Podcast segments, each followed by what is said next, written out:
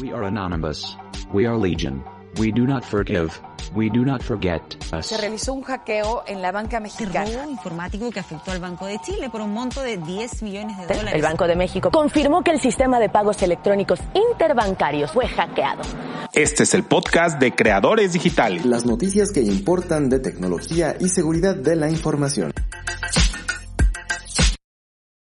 Pues amigos, muy buenas noches. Estamos nuevamente aquí en este espacio de creadores digitales, pero ahora con un invitado diferente. Vamos a tener una entrevista sobre las estrategias para establecer una, pues una, eh, valga la redundancia, una estrategia de seguridad eh, qué puntos son importantes para pues todo tipo de, empresas pequeñas, grandes y lo que nos interesa saber el día de hoy, además de las preguntas que ya tiene León Ramos, Iram Camarillo y yo, son eh, las dudas que ustedes también puedan tener. Hoy es el momento y si algún momento, si alguna vez han eh, tenido algún problema de seguridad, eh, tienen dudas sobre respaldos, cuestiones en la nube, qué soluciones podrían ser, este es el momento. Así que pues saludo a León Ramos y a Irán Camarillo y ahora le damos paso a nuestro invitado.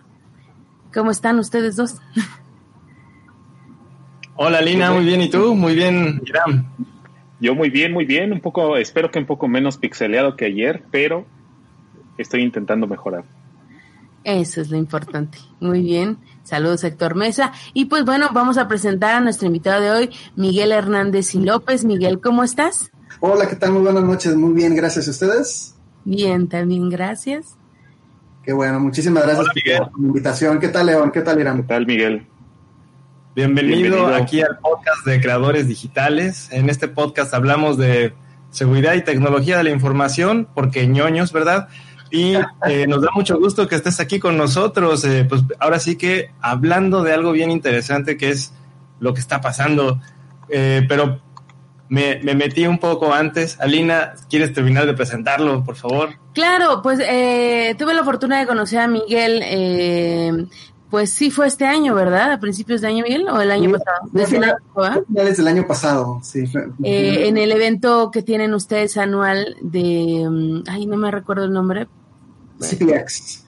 Exactamente. Sí. Y tuvimos un panel muy interesante, muy completo y justamente eh, te decía que el año pasado, ah, eh, digo, pero a principios de año habíamos eh, nosotros medio previsto algunas situaciones de, de seguridad incluyendo las elecciones y pues bueno, todo cambió radicalmente, ¿no? Ahora tenemos un panorama completamente diferente, muchos de los productos que pues tal vez habíamos previsto a largo plazo, hoy en día ya son una necesidad como la nube, el trabajo remoto, las cuestiones de seguridad, las VPNs, mucha gente no, no sabía ni qué eran y hoy en día pues prácticamente son algo del día a día, ¿no crees? Sí, claro, sí. Realmente todo este el tema de la, de la pandemia fue a, no iba a decir adelantar, pero no, realmente no fue adelantar, fue a, exponenciar lo que ya prácticamente muchos usuarios eh, usábamos. Este, me incluyo porque yo, yo eh, o más bien en la empresa hacemos mucho home office, pero realmente todo este tema de la pandemia, pandemia exponenció todo este, todo este tema de, de trabajar de forma remota, de utilizar obviamente eh, aplicaciones para poder, con, para poder conectarse de forma segura. Y bueno, lamentablemente eh, hay personas eh, malintencionadas que sacan mucha ventaja en esta parte, ¿no? Y, y, se ha estado viendo en el día a día muchos eventos de seguridad que hasta están afectando hoy con día a los usuarios, ¿no? Oye, Miguel, pero déjame te interrumpo. Tú, tú eh, trabajas en Checkpoint y eres el eh, Security Engineering Manager, ¿no? De, este, de Checkpoint. Uh -huh. Y no me vas a dejar mentir. Eh, muchas de las eh, posiciones o de las personas que trabajaban o trabajábamos en, en, IT desde hace tiempo haciendo home office, a veces no estábamos tan bien vistos, ¿no? O sea, era así como que, ¿cómo? ¿Trabajas desde casa? Hasta, hasta como que te veían mal, así como que, bueno, ¿qué? ¿No, no tienes un trabajo de verdad? ¿O, o qué es lo que pasa, no? Y entonces, este, pues, como, como bien lo dices, se venía trabajando desde hace rato y, y todos estábamos buscando esta llamada transformación digital pero no llegaba, o sea, no llegaba esta transformación digital, no llegaba y mandábamos a los CEOs, mandábamos a los CTOs a, a, congresos en donde les dábamos tips de cómo implementar la famosa transformación digital y eso se seguía viendo muy lejano. Y de repente nos llega pues en forma de un pequeño agente biológico y pum, la transformación digital se da y ahora ya no está mal visto estar trabajando desde casa. De verdad la demanda se disparó demasiado, ¿no? Sí, se disparó muchísimo y realmente mm, ya en, años anteriores todo el tema de la transformación digital fue, fue creciendo poco a poco y, muchas empresas eh, inicialmente como que no la, no sé, como que no se subieron a, poder migrar aplicaciones o migrar servicios a la nube, ¿no? Em, principalmente por el temor de que, bueno, yo quiero tener la información en mi, a lo mejor en mi data center, ¿no? O por temas también, también, ¿no? Sí, mi gente aquí trabajando conmigo. Sí, claro, o, o, también por temas de compliance, ¿sale? Pero aquí el tema, el tema principal es de que esta, esta pandemia, pues obviamente eh, abrió, nos abrió mucho los ojos a, a, a muchas personas en el sentido de que realmente el tema de uso de nube y el tema de uso de, seguridad en todo, prácticamente todos los dispositivos que tienen acceso a Internet es necesario. Em, lamentablemente, eh, muchos, muchos usuarios y muchas, muchas empresas se enfocaban o su estrategia de seguridad digital solamente la premiaban para su, para su corporativo. ¿Sale? Entonces, eh, dejaban a un lado, por ejemplo, el tema de seguridad en los dispositivos móviles, o el tema de seguridad en los endpoints o en las laptops, o realmente no contaban o no, no tenían premiado todo lo que es la parte de la, una seguridad completa, multicapas, para poder tener una prevención y no nada más poder estar detectando este tipo de, eventos de, seguridad. Eh, lamentablemente hasta que nos pasa algo es cuando, cuando actuamos, ¿no? Eh, y esto es algo muy común acá, acá en México. Entonces, este, pues, realmente este tema de, la situación que estamos viviendo ahora, muchas empresas están, están ya poniendo el foco, y más bien ya pusieron el foco de que esos sistemas que usamos día con día, ya sea el celular, la laptop o inclusive el correo, que muchas, muchas empresas tienen el correo en la nube, es de suma importancia que también cuente con esa parte de la seguridad, ¿no? obviamente poder detectar este phishing, que conocemos que los phishing es un vector de ataque muy importante en el cual pues obviamente las personas malintencionadas tratan de poder colectar este credenciales, robar identidad, eh, obviamente poder robar información sensible que en, algún, que en una empresa, pues, obviamente esto puede impactar eh, al negocio, ¿no? Claro, Claro, porque también puede estar dirigido a, justamente a los, a los mandos altos, ¿no? Al spearfishing, ¿no? Y muy, muy focalizado. Oye, entonces, eh, ¿qué es lo que están viendo ustedes desde la parte, de, desde su experiencia, eh, pues ahora sí que de asesores de seguridad? ¿Qué es lo que están viendo o qué sugerencias tienen para las empresas y para pues ahora sí que los que estamos ahora sufriendo esta, este nuevo esquema de trabajo, ¿no? Donde la gente está bueno, muchos empleados están trabajando de forma remota. Sí, mira, hemos visto en las últimas semanas eh, un incremento de ataques muy altos en el cual eh, las personas malintencionadas tratan de sacar ventaja por el tema del COVID o por el tema de coronavirus. Eh, hemos, hemos detectado y hemos visto, por ejemplo, cadenas en las cuales, inclusive a mí me llegó una por, por, por mensajería, en la cual el gobierno estaba proponiendo o estaba dando eh, una como una tarjeta pues como virtual en la cual al momento que tú empezabas a reenviar, tenías que reenviarla a 10 personas para poder obtener 20 mil pesos. Y tú entrabas al dominio y era un dominio muy similar, haciendo, haciendo phishing de, una entidad gubernamental.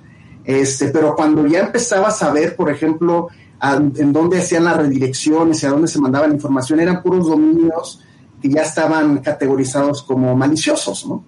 Entonces, eh, realmente aquí lo, importante es que eh, pues nosotros como usuarios normales eh, es donde los atacantes están sacando esa, esa ventaja. Un usuario normal en el cual pueden robar información, puede robar credenciales de sus redes sociales o inclusive credenciales de su, de su em, cuentas bancarias, que todo el mundo utiliza lo que es la parte de aplicativo en línea en, en, los celulares, ¿no? Una analogía, por ejemplo, es un celular, prácticamente pues, es, es una pequeña computadora que está conectado 24/7, ¿no? Entonces, muchos de los usuarios utilizan el dispositivo pues, prácticamente para todo, ¿no? O sea, mensajería, correo, llamadas, videoconferencias, ¿no? Accesar a información sensible también de la compañía. Y si no se tiene, por ejemplo, segregada esa información de la personal con la de negocio, puedes caer en este, en este tema, ¿no? Em, existen, por ejemplo, existen malwares, eh, aplicativos en el cual cuando tú instalas el aplicativo, obviamente de, de, de manera remota el atacante puede estarte robando la información y esto ya viene de muy, muy atrás y obviamente la, la parte de la, el COVID, pues eso expandió mucho. Sí, sí, tienes toda la razón, tienes toda la razón. Este, y esas, esas noticias, justo lo que nos has dicho, es lo que hemos estado escuchando y hemos estado compartiendo en este podcast en las últimas semanas. Eh, las famosas este, cadenas, eh, igual las fake news que también van y vienen para, para todos lados. Eh, de hecho, Alina, en, en bienvenido de regreso, Alina, en, en otra emisión del podcast, advirtió a la gente de la tercera edad de que no abriera esos mensajes de, de mensajería, bueno, de servicios de mensajería, pues invitándolos a rellenar sus tarjetas de no sé qué del bienestar, ¿no? Para, exactamente. Ah, entonces, es que están a la orden del día, porque tenemos esta, esta nueva realidad, ¿no? Entonces pone, pone en un lugar difícil a los que gestionábamos los sistemas de manera tradicional, ¿no? Porque todavía nuestro paradigma de un firewall para todo, ¿no? Un solo anillo que gobierne el resto, pues todavía está muy presente, está difícil como caminar hacia adelante y entender que ya no importa dónde están los empleados, hay que asegurarlos donde estén, ¿no? Sí, claro, realmente ya ese tema de, del perímetro ya hace muchos años atrás terminó. Ya ese perímetro en el cual eh, tenías la información únicamente en, tu, en tus servidores, en tu data center, pues eso ya ahorita ya no existe, ¿no? Ya tenemos correo en la nube, tenemos aplicativos en la nube, compartimos información entre aplicativos. Por ejemplo, hace rato que, que comentabas, este, se los compartí en el Drive, ¿no? O sea, tú ahorita tú puedes editar un documento en, eh, localmente en tu computadora, este, le haces commit de los cambios y una persona en, otro país puede ver esos cambios, ¿no? Entonces, ¿cómo proteges esa, esa información? ¿Sale? Es muy importante que, también esa información se pueda, se pueda eh, proteger. Eh, y ahí ya prácticamente el perímetro ya no, ya sale de las empresas, ¿no? Es un perímetro, digamos que es un perímetro virtual, ¿no? Pero habíamos pensado que esto iba a durar dos semanas, máximo un mes, y ahora nos rebasó. Y también hay, hay empresas, o pues sí, hay, hay personas muy cercanas, al menos a mí, que ya están considerando matar las oficinas, eh, dejar a la gente allá, digo, en trabajos que tienen que ver con comunicación, por ejemplo, ¿no? Entonces ya estamos hablando de una supuesta nueva realidad, pero que, pues sí, a la mayoría de la gente no pues no, no comprenden, digamos, lo que tiene que ver a nivel de estructura, a nivel de seguridad. Si de por sí ya éramos muy laxos para que la gente pudiera entender o con, con el fin de que esto fuera más usable, sí me preocupa un poco que, que vaya a haber este tipo de, de fallas porque esto ya tiene una mira mucho más a largo plazo, ¿no? Sí, claro. Y, ahí se vuelve muy relevante, por ejemplo, este tema de cuando los usuarios ya están trabajando desde su casa, ¿no? Eh, y que están accediendo a información sensible de la, de la empresa. Eh, obviamente estos usuarios deben de, sí o sí poder tener eh, una política de seguridad en la cual la empresa tenga que tener la seguridad que el usuario o el empleado que está trabajando desde su, desde su casa una, está accediendo de manera segura a, los, a los activos, ya sea en la nube o en su, en su data center. Y dos, obviamente también que eh, esa compartición de archivos sea, sea segura. Y algo también importante es el tema de los dispositivos móviles. dispositivos móviles. Aquí tema muchísima relevancia esa parte, eh, porque muchas empresas anteriormente, como lo, lo, lo comenté hace un, hace un ratito, este, dejaban a un lado esa parte de la seguridad. Decía, ¿no? Con cierto dispositivo con un MDM estoy seguro en el celular y, con eso es todo. Y no es así. Realmente esos dispositivos o, esa, o esa, esas tecnologías no te dan una seguridad avanzada en la cual ahorita los ataques requieres algo algo más más este más más a fondo que te pueda que te pueda ver y que te pueda analizar y te pueda detectar no solamente monitorear y dar decirte oye este detecté algo no sino lo detecté lo bloqueé te previne te bloqueo el acceso al, a los recursos de la compañía Además, dentro de, es dentro de lo que poco que puedes controlar, digamos, en un entorno que ya no es tu oficina, ¿no? Sí, claro, es, se, le llama, por ejemplo, se le llama un, un, acceso condicional en el cual si yo detecto o mi tecnología detecta que a lo mejor el dispositivo móvil tiene instalado un malware, yo te bloqueo el acceso a mis, a mis, a mis este, aplicativos sensibles de la compañía. Eso, eso es importante y así de esa forma se puede proteger que no te lleguen a vulnerar o que no te lleguen a raptar información o que no te lleguen a filtrar información de tu dispositivo. Y no nada más aplica para los dispositivos móviles, sino también, en este caso, para las laptops, ¿no? Sí, sabes que Miguel y, Alina, eh, tú lo habías comentado también, hiciste una, un comentario en otra emisión del podcast que, que me quedó, me quedó muy, muy fresco. Y es, eh, en este caso, Miguel, pues hablas acerca de colocar, pues estos, eh, pues controles en donde quiera que esté el empleado, ¿no? Pero, ¿dónde acaba la empresa y dónde empieza la casa de la persona, ¿no? O sea, ¿hasta dónde puedo yo como empresario o como dueño de una empresa eh, tener injerencia sobre lo que mi empleado tiene en su casa, ¿no? de alguna manera le estamos pidiendo que los, o les estamos pidiendo a nuestros empleados que ellos pongan pues luz, ¿no? Que se hagan cargo de su iluminación, de pues de todas estas cosas que eh, de alguna manera en la oficina pues corrían a cargo de pues el empresario, ¿no? Pero que en este caso la línea es muy delgada y de repente se nos llega a perder, así de bueno, pero entonces las fotos personales de quién son, son de él, son mías, yo tengo derecho a decir que tome o no tome fotos. ¿Cómo, cómo, cómo atacamos esta parte ética? Sí, mira, eh, hace un par de años se, manejó y ahorita toma mucha, también mucha relevancia el tema, el tema de Bring Your Own Device. Aquí, por ejemplo, al, tener el Bring Your Own Device, es el usuario puede utilizar su, dispositivo personal para uso de la compañía, ¿no? En este caso es poder a lo mejor acceder al correo electrónico corporativo, poder acceder a, aplicativos corporativos, eh, pero uno como, como empresa no le puedes decir al usuario, oye, este, no utilices este Facebook porque yo, yo dentro de la compañía lo tengo bloqueado. O sea, realmente el dueño del celular es, el, es el, en este caso el empleado. Entonces, lo que se tiene que hacer ahí y, lo que muchas empresas hacen es, obviamente, poder aplicar eh, políticas de seguridad condicionales, como lo comenté hace un, hace un momento, en el cual si yo te permito utilizar tu teléfono celular personal, pero segregando la información, eh, en este caso corporativa o de negocio, con información personal. ¿Qué pasa, ¿Qué pasa con esto?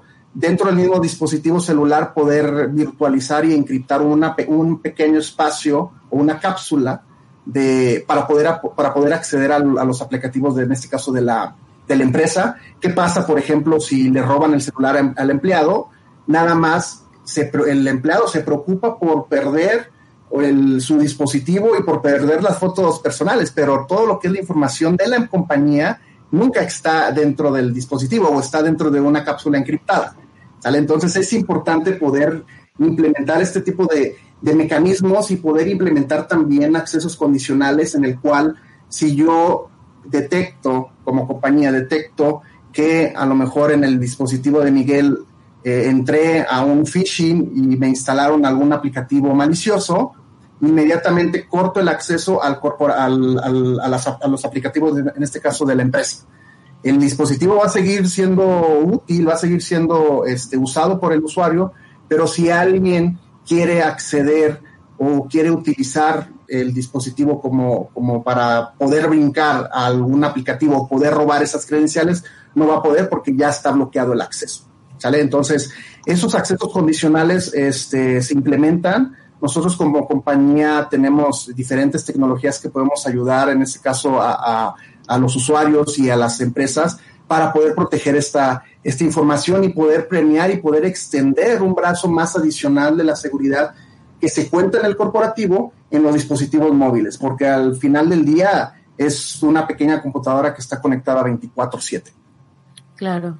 Y además, sobre todo, Miguel, que creo que es una es un problema común eh, el hecho de poder volver a, a los procesos, es decir, el, diseño o el rediseño de procesos de trabajo es algo importante porque ahorita, pues, digamos, eh, entre que se miden o no las horas y el trabajo va a ser algo complicado, pero ese rediseño de procesos también nos va a permitir eh, entender cuáles son los procesos que o los los puntos en los que necesitamos reforzar más la seguridad y sobre todo para las pequeñas empresas, que volvemos al mismo punto que siempre hablamos aquí en el podcast, que los microempresarios no siempre piensan que les va a llegar un malware o que puedan eh, ser extorsionados. Entonces creo que ahorita estoy moviendo mucho este, este material con, con personas eh, de, de pymes, pero que si ya de por sí vienen golpeados por esta situación de estar dando sueldos, de estar manteniendo rentas, lo último que quieren ver es una es un ataque de malware o que se queden sin equipos, eh, sin bases de datos, sin archivos. Es un muy buen momento. Bueno, ya un poco tarde, pero sí todavía estamos un poco a tiempo, ¿no? Sí, sí, sí. Em, lamentablemente hay compañías eh, pymes de 5 o 10 empleados que dicen, oye, ves que mi empresa somos cinco personas. Y, o sea, ¿cómo alguien se va, se va eh, a tomar el tiempo de atacarme a mí que somos una empresa de cinco personas. Entonces, lamentablemente hasta que nos pase algo es cuando actuamos. Eh, nosotros como, como compañía de, ciberseguridad obviamente apoyamos desde una persona hasta empresas de miles de usuarios y es la misma tecnología. Entonces, eh, realmente nuestro, nuestro ADN dentro de, dentro de Checkpoint es pensar en, en ciberseguridad somos una empresa que ya tenemos muchísimos años dentro del, dentro del mercado, una empresa israelí, de la cual, en la cual siempre estamos pensando eh, dos pasos adelante de los atacantes. Entonces, este, realmente aquí podemos apoyar en ese, en ese sentido. Claro. Sí, oye, veo que desde 2000, 2014, 15 están en el cuadrante de Garner más alto en la parte de firewalls, ¿no? O sea, en la parte de seguridad ahí están muy bien posicionados, ¿no? Sí, ya, ya, ya dentro del cuadrante de Garner, ya tenemos más de 15 años. Este, la empresa nació en el 93, o ya, ya tenemos más de 25 años dentro del, mercado. Fuimos la primera empresa que, que patentó un firewall como tal. Este, y, bueno, hemos ido evolucionando, las tecnologías van evolucionando. Ya ahorita actualmente contar con un firewall en una empresa ya no es suficiente realmente todos los vectores de ataque eh, podría, podría este, eh, compartir, pero ahorita no tengo el, slide a la mano y se los voy a, se los voy a mandar por correo porque sí es importante eh, y tenemos una, una, presentación en el cual podemos explicar todos los vectores de ataque que puede, que puede tener un, un usuario. Realmente dentro de un vector de ataque de un dispositivo móvil o de, un, de una laptop, existen más de cinco vectores de ataque. Te puede entrar por correo, te puede entrar por SMS, te puede entrar por alguna vulnerabilidad del sistema operativo, N cantidad de, vectores de ataque. Y realmente ahorita actualmente un firewall ya no es suficiente. Entonces, por eso nuestro, prácticamente nuestro portafolio para poder apoyar a las, a las empresas es, es muy grande. Realmente nuestro, nuestros pilares importantes es poder apoyar a, las empresas, a los usuarios en la parte de networking o en la parte de data center o en la parte de, las empresas como tal, en la parte de nube, en la parte de endpoint y en la parte de movilidad. Esos principalmente son los cuatro puntos importantes que, eh, que el usuario debe tener, debe estar consciente que si a lo mejor puedes cubrir en tu empresa, pero pues ya los usuarios están trabajando de forma remota, entonces también tienes que cubrir esa seguridad en los dispositivos móviles y el dispositivo móvil tiene diferentes vectores de ataque también, ¿no? Entonces, sí es importante y toma mucha relevancia eso. Lamentablemente, bueno, como les decía, tiene que pasar algo para que, para que los CISOs eh, digan, sí, necesito poner una seguridad o necesito implementar una seguridad también a mi fuerza de trabajo móvil. Y, no solamente que los ISOs lo digan, sino que, los financieros aprueben, ¿no? Que digan, bueno, sí, está bien, pasa el cheque. claro, y realmente cuando entras en un tema con, por ejemplo, con el, con el CFO, es, ok, bueno, tu solución de seguridad vas, voy a estar protegido al 100%. ¿Cuánto me cuesta? Cinco pesos. Ok, está bien, cinco pesos. Bueno, yo quiero obtener nueve pesos. ¿Sale? Y siempre es ese tema. Realmente aquí lo, uno de los puntos importantes en la parte de seguridad es que, que, eh, las empresas y que, que, lo, que el equipo de seguridad, inclusive el equipo de, ya la parte de seguridad ya no se quedó nada más a lo mejor en el, en el departamento en el, o en el equipo de, de, de seguridad informática, ya eso se trasladó también a la parte de DevOps, con la parte de nube, con la parte de infraestructura. Con la parte de correo en la nube. O sea, ya no nada más es el equipo de, seguridad informática, ya también es el equipo de infraestructura o el equipo de redes. Entonces, lo importante aquí de las empresas y el punto importante es, no vas a obtener cuatro pesos de ganancia eh, al comprar mi, mi, solución de ciberseguridad. Vas a obtener la seguridad que si te llega a pasar algo, vas a estar protegido para que tu negocio siga operando. ¿Sale? ¿Qué pasa si no, si no, si no estoy o si no te puedo ayudar? O si me dices, ¿sabes qué? Pues este, por ahora no, no es prioridad, me voy a esperar hasta, hasta el próximo año. Si te llega a pasar algún evento, tu negocio, pues obviamente en lugar de haber gastado 5 pesos, vas a perder 20. ¿Por qué? Porque ya te encriptaron la base de datos, porque ya te encriptaron el, servidor de recursos humanos, de, de RH, de, de, de nómina, ya no puedes pagar, ¿sale? Entonces, ¿cuánto te va a afectar a ti como compañía que tu negocio esté detenido un día? Que, estés que necesites estar transaccionando, o dos días, ¿cuánto vas a perder? Entonces ahí es cuando ya cambian un poquito el chip y, digo, y dicen, ¿sabes qué? Sí, lo necesito. Pero pues obviamente, al principio sí, sí es ese, ese como que no es que yo necesito eh, poder obtener algo, el, retorno de inversión. Tu retorno de inversión prácticamente es poder tener la visibilidad de lo que está pasando en los eventos de ciberseguridad y que estés tranquilo, que puedas dormir tranquilo, que, estás, estás protegido. Oye, Miguel, yo tengo una pregunta. ahorita que estás hablando acerca de la responsabilidad que tiene el área de seguridad y que ya en algunas compañías es a veces compartida junto con otras áreas como el área de DevOps y también tocaste un punto muy importante acerca del retorno de inversión. Hay muchas compañías que al día de hoy, es, eh, eh, por no ser tan grandes, no tienen tal vez esa capacidad o ese dinero como para tener un área dividida entre un área de seguridad y un área de TI.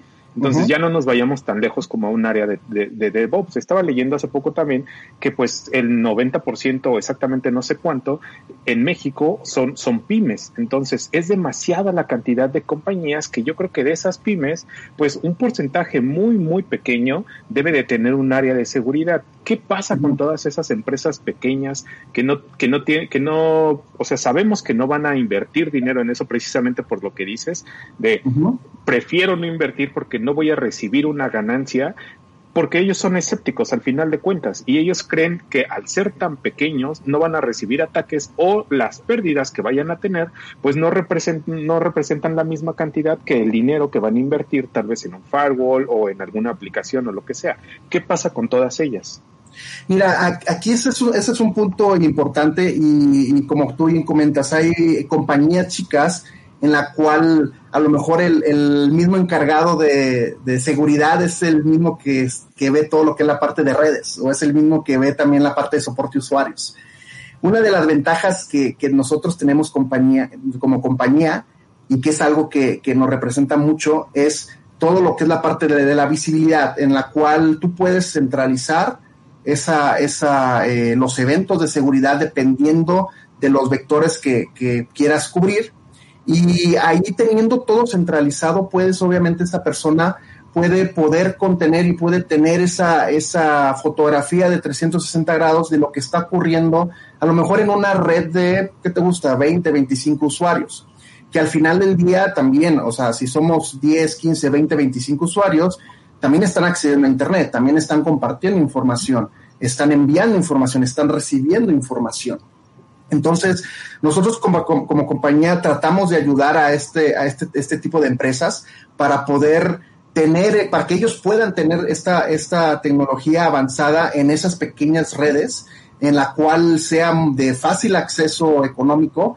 Nuestra gama prácticamente de soluciones van desde cinco usuarios hasta miles de usuarios. Entonces podemos cubrir todo, prácticamente todo el abanico de, de, empresas, este, desde chicas hasta empresas, empresas grandes, y realmente aquí poder apoyar con, con la inteligencia internamente nosotros eh, como, como compañía y dentro de todas nuestras soluciones, tenemos una nube de inteligencia que se llama Threat Cloud. Cloud básicamente lo que hace es una nube de inteligencia en la cual todos los motores tenemos a nivel mundial, tenemos diferentes este, nodos, honeypots, honeyNets, en las cuales están replicando hacia la nube, de, hacia, nuestra nube Threat Cloud, para que pueda, obviamente todos los sistemas puedan obtener esa, esa eventos de seguridad o a lo mejor esos cero de esas vulnerabilidades que aún no, no han sido descubiertas o ataques que a lo mejor en México no ha llegado, pero a lo mejor en Europa ya se, lo estamos detectando.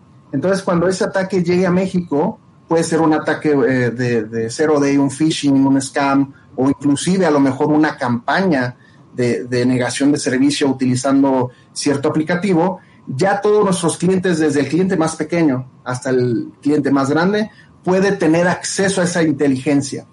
Ahorita principalmente eh, a inicios de año tuvimos nuestro, nuestro evento CPX en Nueva Orleans y esa nube de Threat Cloud ya la ya la, ya la estamos abriendo al público.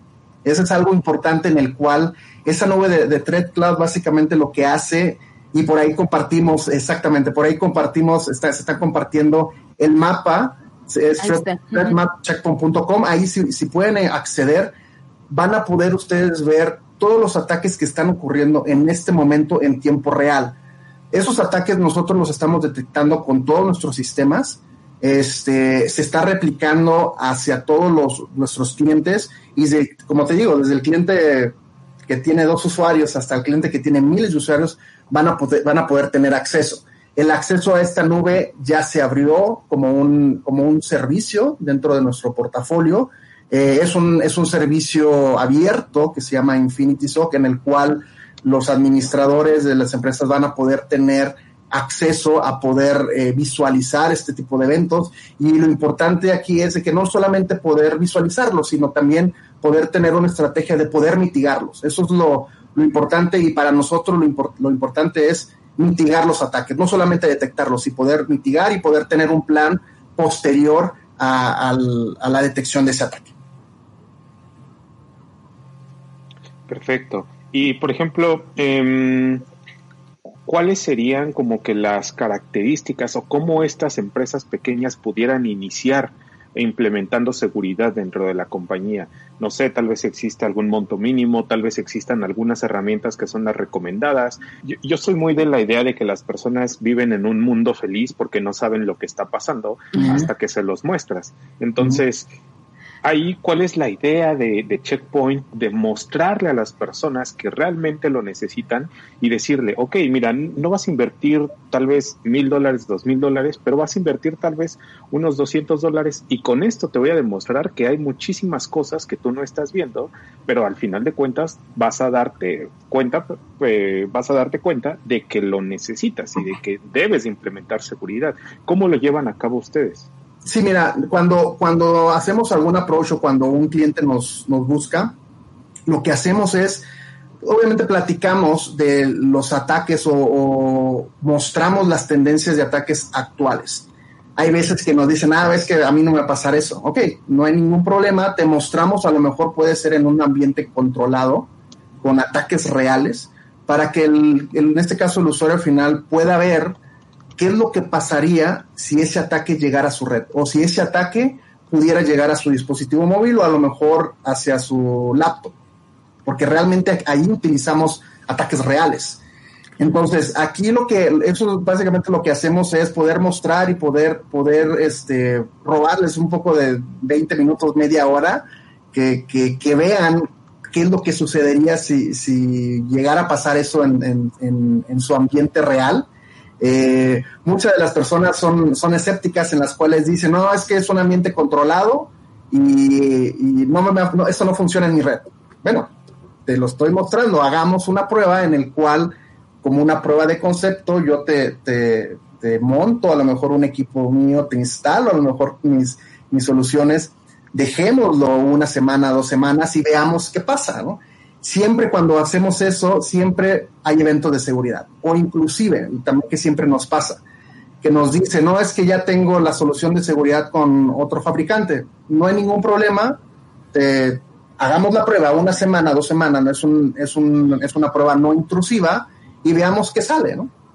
Siempre hay eventos de seguridad en el cual te digo, mira, al momento que se termina esa prueba mostramos el reporte, mira, aquí esto es lo que, esto es lo que está deteniendo tu, tu dispositivo de seguridad los, la cantidad de ataques. Entonces, digo, si tu dispositivo de seguridad actual, que no somos nosotros, funcionara bien, pues no tuvieras esto, ¿no?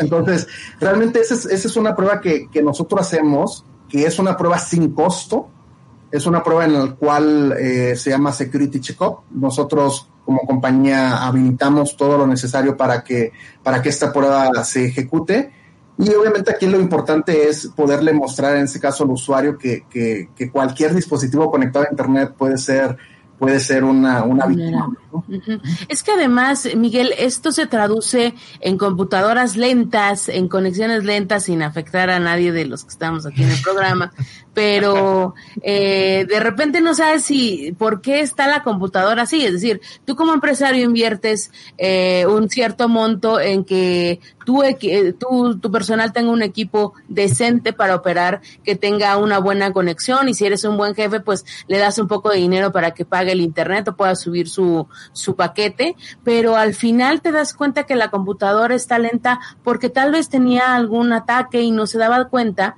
Y además aquí en el podcast hemos hablado de qué tan eh, sofisticados están siendo los ataques, incluso últimamente en el podcast que grabamos ayer, eh, desde HTML en la cuestión de phishing, eh, tratando de hacerse pasar por FedEx o, o cualquier eh, empresa de mensajería. Entonces, tal vez ya no están pasando necesariamente por el antivirus, pero pues no podemos esperar a que algo suceda, sino más bien tener esa confianza de que pues si algo sucede, tienes tu información respaldada, tienes, o sea, eh, la posibilidad de que el equipo pues incluso a nivel también de seguros, digo que esto no es algo que, que tenga que ver con ustedes, pero sí tener una previsión de cualquier cosa que puede pasar, eh, incluso pues a, los padres de familia que ahora necesitan una computadora para poder tener la, la escuela de sus hijos, o sea, el perder un equipo hoy en día puede ser realmente poder perder un trabajo, ¿no? Sí, claro. Y, y ahorita que tocaste, por ejemplo, el, el tema de, de, de, los papás, por ejemplo, nosotros como compañía tenemos una solución que es, que es eh, anti-cyberbullying, enfocado principalmente para, para la parte educativa, todo lo que es el tema de acoso, todo lo que es la parte de, de filtrado de a sitios, a sitios este, que, no son, que no son debidos, todo lo que es la parte de bullying. Básicamente aquí nosotros lo que, lo que buscamos es poder proteger todos los vectores de ataque. Hay ataques, por ejemplo, en, en los cuales este, a lo mejor no se roban información, a lo mejor no te encriptan información, lo único que te usan es el, el cómputo de tu, de tu máquina. Hace ratito, Alina, que decías, es que mi computadora está lenta. La parte de cryptomining es algo importantísimo también. Y, esa, y puedes, puedes este, estar, puedes, alguien te puede estar utilizando los recursos de tu CPU sin que te des cuenta. Nos pasó, por ejemplo, con, con un, un uno que ahora ya es cliente, anteriormente no era volvió anteriormente no era, no era cliente en, en, Estados Unidos, que ellos tenían dispositivos o tenían recursos en la nube, en nube pública. Ellos estaban utilizando un esquema de autoescalamiento en el cual conforme el, el, ancho de banda que utilizaban, se iban creciendo los gateways bajo demanda. Entonces llegó un momento que su facturación mensual de estar de 3 mil, 4 mil dólares fue a más de 20 mil, 30 mil dólares nos decía, oye, ¿qué es lo que está pasando? ¿Por qué estoy, por qué mi ancho de banda, por qué mi... ¿No era Pemex? Eh, no, no, no, era ah. Era la Secretaría de Economía. Al final, para no ser el cuento largo, eh, alguien había instalado eh, por error ¿no? Por error. Siempre el error humano es eh, la capa 8 del modelo OPI, que es el, el usuario final. Es el difícil. Siempre, siempre juega en contra, la verdad. Entonces, alguien por error, el administrador seguramente instaló algo, un aplicativo, que ese aplicativo tenía un, un crypto mining, ¿no?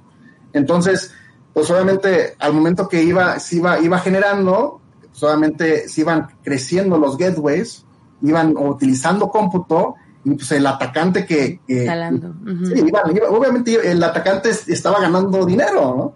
Ahí en la playa, ¿no? Sí. Claro, claro, y con recursos prácticamente no ilimitados, pero con recursos este, de, de bastante performance, ¿no? Pero es que además es frustrante, Miguel, porque por ejemplo hay gente que dice, ok, es mi computadora, necesito una nueva, pon tú que invierte en una nueva computadora. Y luego no, es el internet, eh, no puedo trabajar bien, compra, eh, sube el internet, compra el cable Ethernet, compra un adaptador ¿no? de USB a Ethernet para estar directo, eh, eh, o para conectarse a Zoom necesita ahora el micrófono, o sea, y compras y compras e inversiones y al final te das cuenta que tienen una, una cosa así, ¿no? O sea, y no, nunca lo vieron, pero es una frustración tremenda de la gente que no puede trabajar porque tal vez tienen este tipo de cosas y no se dieron cuenta y pues en su cabeza ellos no tienen por qué saber estos temas, ¿verdad? Sí. Pero, Sí, claro. Ahí Una pausa rapidísima eh, para los comentarios de las redes. sí, Sam- Samuel ajá. que está por acá. Eh, saludos también a Ole Garrido para Monterrey. Eh, por Restream también nos mi llegaron tierra. comentarios. Saludos a Raúl Robles por allá, eh, es Ticketmaster. Y por acá Samuel Zenobio vuelve a, a preguntar y a poner el dedo en la llaga acerca de esto. Dice, apoyado de los comentarios anteriores, para empresas que por el tamaño están limitados a no tener un área especializada de seguridad y por lo tanto no tener expertos capaces o capacitados, ¿cuáles serían las recomendaciones iniciales o qué deberían tener para acceder a una protección adecuada a los ataques? Creo que, creo que estamos todos en ese lugar. Es decir, no tenemos suficiente caldo en los frijoles y no tenemos la posibilidad de contratar al especialista en seguridad. Y eso es algo, este, Miguel, que también yo te quería preguntar, y de una vez juntamos las, las preguntas, ¿no? Sí. Y es, es eso, es justamente, tenemos atacantes. Irán ayer nos contó el caso de, de este APT, que, ¿cómo se llamaban? ¿Tulab o Tular? Algo Eh, así. Tur- Turla. Tur- Turla. Turla, que son muy elegantes en, en la forma de su command and control, ¿no? De, de cómo están trabajando sus, su, su control de mensajes, están haciendo cosas muy elegantes. Y ellos tienen, ese es un trabajo de tiempo completo, o sea, ellos están dedicados y tienen un equipo completo a poder desarrollar estas herramientas. Y del lado de los, de las víctimas, tenemos a estas, a este grosso de las pymes, en donde pues solamente tenemos al de TI, que a veces es un changuito, como nosotros, que pues no tiene tantas horas al día, o sea, tenemos ocho horas y eso si, si no sé, si no tenemos otro, otro problema que resolver en ese momento, es una pelea injusta, ¿no, Miguel? O sea, en realidad no creo que le podamos ganar al atacante, ¿no? Realmente eh, no le podemos ganar, pero sí podemos tener eh, toda la estrategia adecuada para, para estar alto por tú. Eh, nosotros, nosotros como compañía, eh, y, ahorita que, comen, que comentaban por el, el, el, el mensaje que, que, enviaron de que a lo mejor no, no, no están o, o, que no están capacitados en la parte de, de ciberseguridad, pueden contar que dentro con, con, nosotros este, tenemos diferentes cursos o diferente contenido gratuito en el cual cualquier usuario, eh, el público en general, puede tener acceso a él para poder capacitarse. Realmente todas las, las herramientas ahorita eh, online nos ha ayudado mucho en esa parte en la cual ya no necesitamos estar en vivo, o perdón, no en vivo, eh, en, en, en presencialmente. Sí, face to face, para poder tener una, una plática como la estamos teniendo ahorita, ¿no? Entonces, eh, la parte, la parte de, de, de, las capacitaciones es, es, algo, es algo importante y, y, me gustaría que, pudieran tener eh, y poder, poder, acceder a nuestro contenido, principalmente para que los usuarios puedan, puedan conocer cuáles son los ataques actuales y cómo se pueden proteger en, ese, en esa parte, ¿no? O sea, fortalecer un poco el conocimiento de los usuarios para saber qué conductas son de riesgo, ¿no? Sí. Algo así como lo que se tuvo eh, ahorita con el COVID, qué conductas son riesgosas y antes con otras pandemias, con otros bichos, con otras enfermedades, ¿no? ¿Qué conductas son riesgosas para que entiendas que no debes de andar haciendo, ¿no? Pues sí. y aprovechando también, digamos, perdón que te interrumpa, la, la, el pensamiento de prevención de salud es un buen momento también para pensar en, en este término que me gusta mucho decir de higiene virtual o higiene digital, en la cual podemos hacer que, así como podemos prevenir una enfermedad, también podemos prevenir este tipo de cosas. Sí, el tema, el tema del user awareness es muy importante y no nada más es, es algo de, de, dos meses hacia acá. Siempre el tema de user awareness ha existido. Lamentablemente, eh, siempre como por nuestra condición humana es siempre a lo mejor estar, no, no, no, este, es una política nueva, no, no, yo no la quiero, no, no, no, me están, me están monitoreando, pero es algo que, que las empresas ayudan, ¿no? Todo, todo es, es importante poder conocer y poder tener esa, esa, esa prevención para evitar algún tipo de tragedia futuro, ¿no? Claro. Y cada cuando hacerlo. este, molestarlos hasta que lo taladremos en su occipital y que ya de plano no sueñen y duerman este, con paranoia. O, o, cada cuando recomiendan hablar pues con él. De hecho, inclusive dentro de Checkpoint hacen un ejercicio. Hace un par de semanas se hizo un ejercicio. Hay empresas este, en las cuales lo que hacen es te mandan un correo de phishing. Obviamente es un correo de phishing controlado para poder, para poder ver cuántos empleados le dieron clic al correo. Entonces, de esa forma, vas haciendo una concientización de todos tus usuarios en el cual pues, realmente es, ojo, primero, todo lo que recibas que de, de una fuente que no conozcas, léelo. Muchas personas lo que hacen es no leen los correos. O sea, no, lo, no lo leen o leen las primeras dos líneas y no tienen el, eh, no sé, no sé si, si, sea a lo mejor el tiempo de leer el correo o, no les gusta leer los correos, pero lamentablemente es, ese, ese, ese tema de user awareness es muy importante. A muchas empresas te digo que, que realizan eso. Yo creo que lo recomendable es hacer unas dos veces al año, cada seis meses, eso para, como para poder a ver si en, si en, el, en, el, los primeros seis meses, a ver si, si cayeron, no sé, cayeron mil y en el segundo, en el segundo semestre, orejas, ¿no? 50, ¿no? Y a ver si, si aprendieron la lección. Y realmente no es algo de que, oye, este, ¿por qué le dice clic? No, no, al contrario, es, es el mensaje, es cuidado, todos los correos externos que, que recibas, primero revisa de quién es, primero revisa la información, uno como usuario normal que a lo mejor una persona que no es, que, que, no conoce la tecnología, que a lo mejor recibe un correo de alguna entidad bancaria, que al, o por coincidencias tiene su cuenta en ese banco, ¿no? Le va a dar clic, ¿no? Le va a dar clic. Entonces, ¿qué pasa, por ejemplo, un empleado que, que sí le dé clic y te roba la información? En este caso es un, se hace de forma controlada, ¿no? Pero, pero al final del día es, es un tema de, de entrenamiento, es un tema de user awareness, de que conozcan cuáles son los ataques, uno de los vectores importantes de ataque es el correo electrónico. Ya no es, ya no es de que te voy a vulnerar tu servidor de tu servidor de correo, te voy a vulnerar a lo mejor tu, tu base de datos. Sí existe, no te la encriptan, los ransomware, todo eso, pero ahorita uno de los vectores principales es el correo electrónico. Para los que decían que ya no servía el correo electrónico, que ya la gente no, los veía, ahí siguen pasando cosas. Y el correo electrónico lo tenemos en la nube. ¿no? de proveedores de nube. Entonces, sí es importante esa parte, ¿no?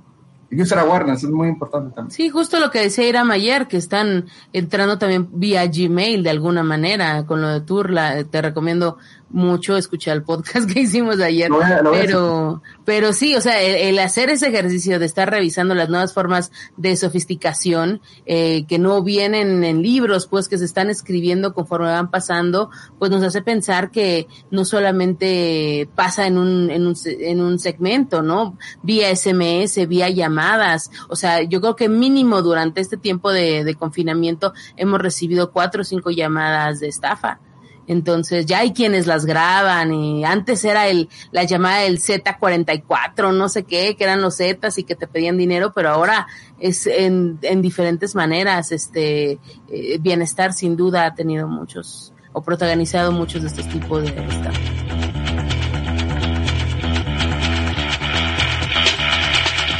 Forma parte de la comunidad de creadores digitales. Comparte con nosotros tus eventos, conferencias, webinars y los temas que más te interesen al correo creadores arroba creadoresdigitales.com.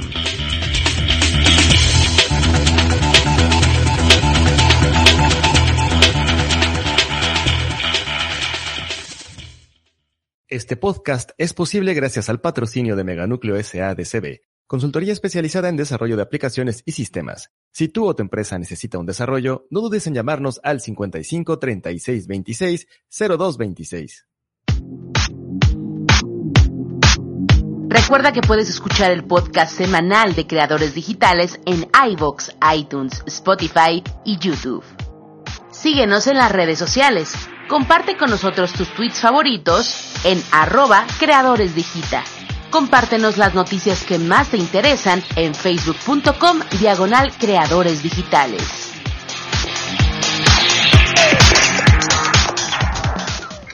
Eh, ah, son dos puntos. El primero es, eh, hace rato que comentabas acerca de los cursos que Checkpoint ofrece a, a, las personas. Son cursos de público en general y cómo pueden entrar a ellos, si es así. Y el segundo es, Checkpoint eh, para las compañías pequeñas cuenta con esa... Eh, pues no le podría decir capacidad o funcionalidad, sino cuentan con la posibilidad de apoyar a esas pequeñas empresas cuando tienen un incidente. Es decir, muchas veces, pues ellos ahorita que estamos hablando acerca de un correo de, spam, un correo que les puede llegar eh, con malware o lo que sea, ellos al no tener un área especializada de seguridad, ellos se pueden, sí, obviamente tal vez si tienen contratados los servicios de Checkpoint, pueden solicitarle a ustedes un análisis o una, un, una mini respuesta a incidentes. Sí, claro. Eh, tenemos un equipo, un equipo especializado que se llama Incident Response Team. Eh, este equipo básicamente lo que hace es poder apoyar a empresas en las cuales eh, están teniendo a lo mejor algún ataque.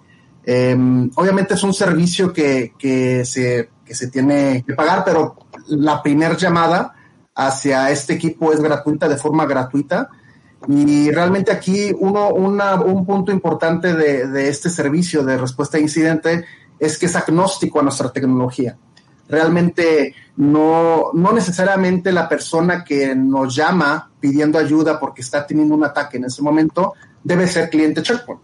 Puede ser cliente de algún de otros vendors. Realmente aquí el equipo está especializado en la cual eh, es un servicio agnóstico que te va a ayudar o le va a ayudar en este caso a la empresa poder mitigar ese ataque que, que en ese momento está teniendo. Ese, eh, hay una línea, hay una línea este, 01800, por ahí se la, ahorita en un momento se las, se las comparto y este, cualquier usuario puede tener acceso al, al, al, al servicio. La parte de lo, lo, que comentaba, la parte de los, de los training, eh, cualquier persona es de uso público, eh, solamente es necesario que se registren y van a poder tener acceso a la parte. ¿Será ese que está ahí? En, ahorita, en, eso está ahorita, en, internet. Sí, ahorita, ahorita te, te paso okay. el, el, el, el, link, este, el, el número. Este, cualquier persona que, que, quisiera llamar en ese momento porque está teniendo un ataque, obviamente lo, lo pueden, lo pueden acceder. Hay, por ejemplo, les, el, link que les pasé ahorita ahí por el chat es el link para los, los cursos este, en línea, que son, que son uh -huh. gratuitos, que lo puedan para la que lo puedan mostrar y el número de nuestro equipo de Response Team, ya se los voy a compartir. También se bueno, déjenme, déjenme le, le, les leo a la gente que nos está escuchando en el podcast. La liga eh, es www.checkpoint.com, diagonal e-learning, todo pegadito, e-learning, sin, sin, sin eh, guion ni nada. Entonces ahí pueden conectarse para capacitarse, ¿no? Uh -huh. Sí, sí. Este, entran a esa liga, se registran y van a tener, van a tener acceso a los cursos. Algo importante de, de esos cursos que son gratuitos es de que algunos de ellos son certificaciones. Eh, y, y, obviamente ahorita el tema de, de la certificación uh -huh. a nivel profesional eh, ayuda muchísimo para, en este caso, para todos los, los, los usuarios, este, porque son certificaciones este, válidas del, dentro de la industria. ¿Sale? Inclusive también son certificaciones en las cuales si tienen o están integrados a ISC cuadrada, te, te, dan CPEs también adicionales, ¿no? Entonces es, es, algo, es algo importante y por favor, todos los que, los que nos estén escuchando, si tienen oportunidad, entren a esta, a esta liga. Y ahí ya está el teléfono, el, la línea de, de, respuesta de incidentes, es el 01800 099 0619. Es correcto. Eso está bueno tenerlo, porque la verdad, independientemente de, de, que no tengas ya un servicio contratado, el saber responder así las preguntas más, más bobas, al menos ya tengo un teléfono para cuando me digan, oye, me pasó, ya llama a este número, porque yo, tal vez yo no sepa, pero. Llama a un eh, experto, ¿no? Exactamente. Sí, no, y lo importante aquí, reiterando también, es, es este que es un servicio agnóstico a la tecnología. Entonces, no necesariamente tiene que ser cliente Checkpoint para, por, para poder tener acceso a este servicio. Y, Oye, Miguel. Ajá, este. No, no, adelante, por no, favor. no, por favor, te, nada, horror. Bueno, este, me caes muy bien, Miguel, y la, la, verdad es que creo que me vas a odiar después de esta pregunta, porque es una pregunta difícil, una pregunta muy dura. Okay. Pero, este, pues, ya tuvimos por ahí las filtraciones de Snowden, en donde de alguna manera eh, el gobierno americano compró participación en empresas de, de ciberseguridad para moverle los algoritmos de Diffie-Hellman y, y pues ahora, ahora sí que suavizarlos y poder poner sus pájaros en el alambre. Por otro lado, pues hemos tenido notas en donde, por ejemplo, eh, Trump o el gobierno americano dicen no pongan Kaspersky. No les digo por qué, pero no lo pongan, ¿no? Porque pueden estar filtrando información.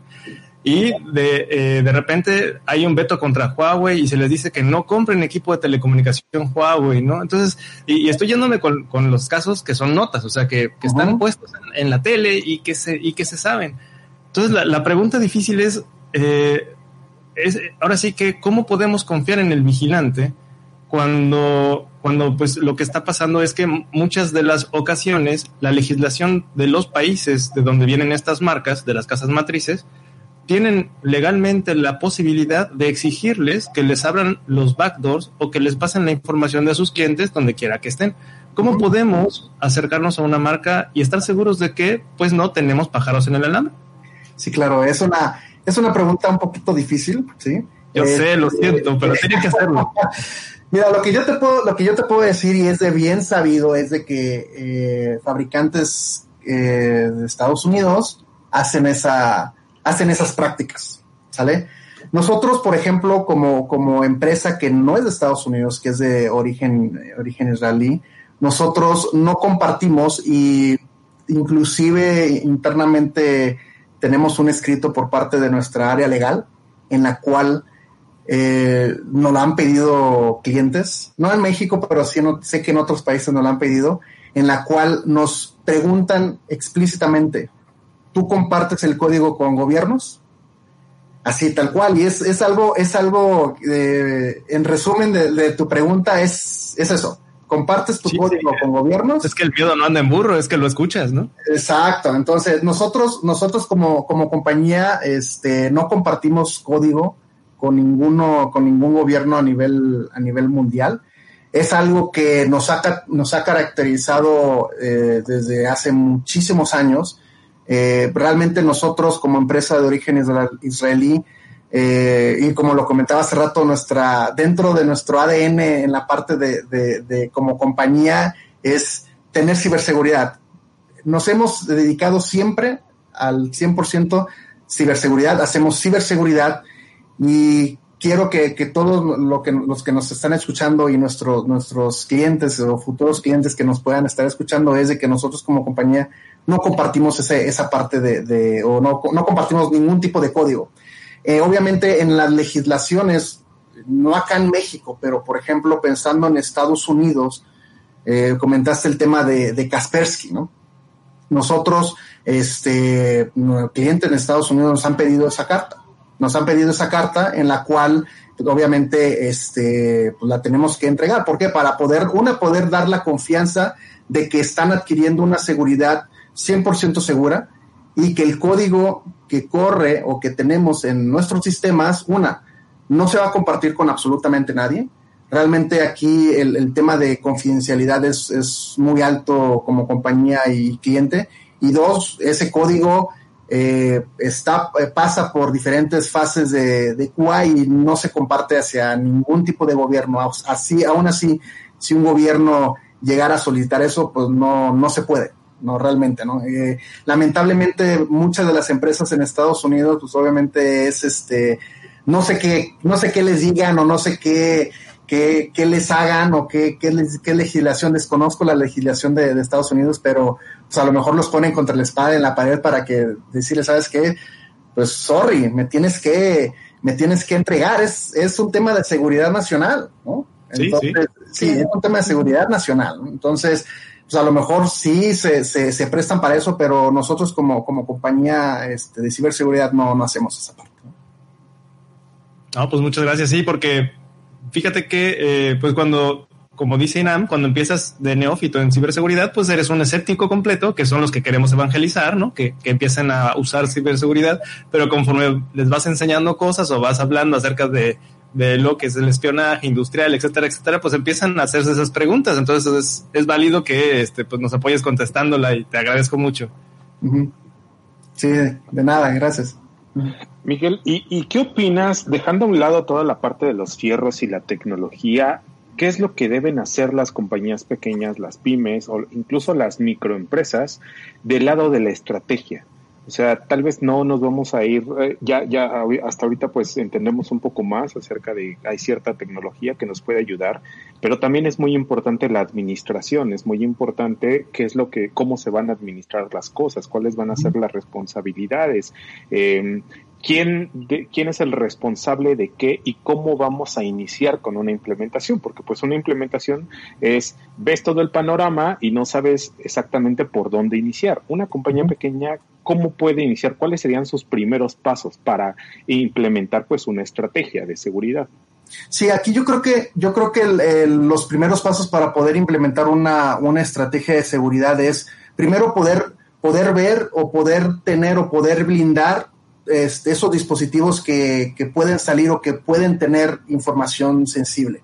Por ejemplo, pensando, pensando en tema de nube, ¿no? que muchos, muchos usuarios, a lo mejor una compañía en la cual tiene poquitos usuarios, a lo mejor tiene infraestructura o tiene pensado eh, tener infraestructura en la nube, no, no necesariamente tener miles de servidores, a lo mejor tener tu página web o a lo mejor inclusive tener tu hosting, que muchas empresas hacen eso.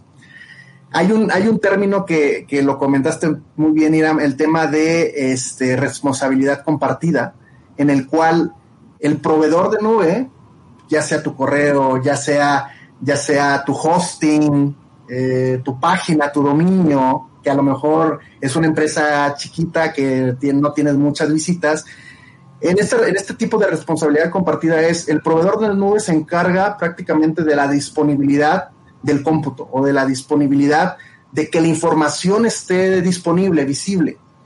Yo como, como, como dueño a lo mejor de ese dominio, como dueño a lo mejor de esa pequeña parte de cómputo, de ese hosting, o de ese correo, o de ese dominio que lo tengo hosteado, a lo mejor en un proveedor de nube, yo soy el responsable de poder habilitar o poder blindar con, con alguna estrategia de, de, seguridad para que no llegara a pasar algún, algún incidente. Aquí, por ejemplo, esa responsabilidad compartida es entre tu proveedor y, el usuario y el usuario final. Eh, muchas de las, de las, de las de los usuarios, aún así, cuando son, cuando son pymes, eh, dicen, a mí nunca me va a pasar nada y mi proveedor me, me, da la seguridad.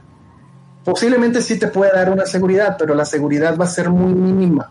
Va a ser muy, muy, muy mínima en las cuales a lo mejor un ataque muy avanzado, a lo mejor de un ransomware o a lo mejor de un malware o a lo mejor de una botnet que, que llegara a acceder a, a, tu, a tu correo electrónico o que te llegaran a hacer a lo mejor una, una o que te, que te intenten vulnerar tu, tu, dominio en ese en esa pequeña parte del hosting, este puede ocasionar a lo mejor algún robo de información o puede a lo mejor ocasionar que te secuestren la, la, la información.